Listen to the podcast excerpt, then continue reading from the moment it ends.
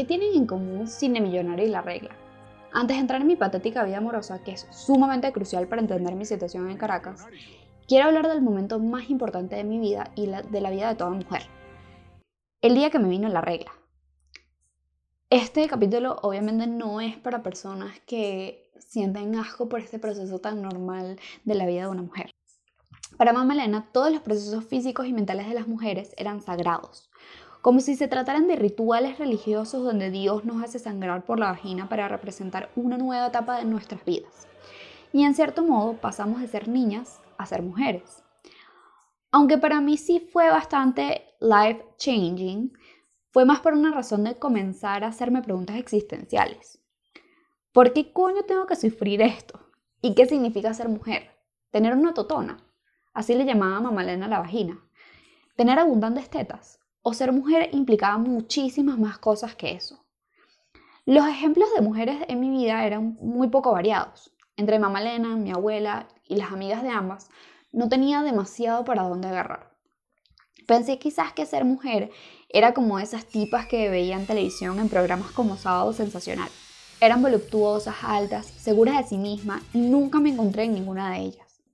Ni siquiera me veía reflejada en las participantes de la guerra de los sexos, que parecían personajes más comunes que las presentadoras de los programas de farándula.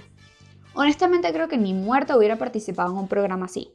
De igual forma, creo que el pensar en este tipo de cosas me hicieron encontrar respuestas a preguntas más importantes, como quién carajo quería ser yo y cómo quería que la gente me viera. El día que me desarrollé fue un 30 de abril del 2011 cuando tenía 15 años.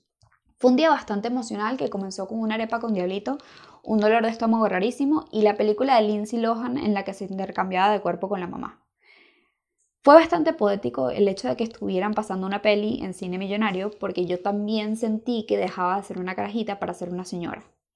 Esa noche Mamalena lloró hasta más no poder y yo también lloré, aunque por razones totalmente distintas. Ella lloró de alegría y de tristeza al mismo tiempo, porque supo que su niñita por fin sería una mujer, pero que jamás podría controlar el hecho de que tendría sus propias experiencias sexuales. Mamá Elena me dijo esa noche con ojos llorosos, nunca dejes que ningún hombre te haga sentir menos mujer. Pero como toda carajita cifrina e inmadura, pasé por muchas fases en las que decidí ignorar por completo lo que mi mamá me había dicho, porque yo pensaba que yo sabía más que ella. Decidí ser la adolescente rebelde que quería probar todo por curiosidad, para después terminar llorando en los brazos de su mamá porque Enrique le había roto el corazón. En algún momento me di cuenta de que podía ser una Miss y una carajita inteligente al mismo tiempo, aunque todas las películas que había en Venevisión me dijeran lo contrario.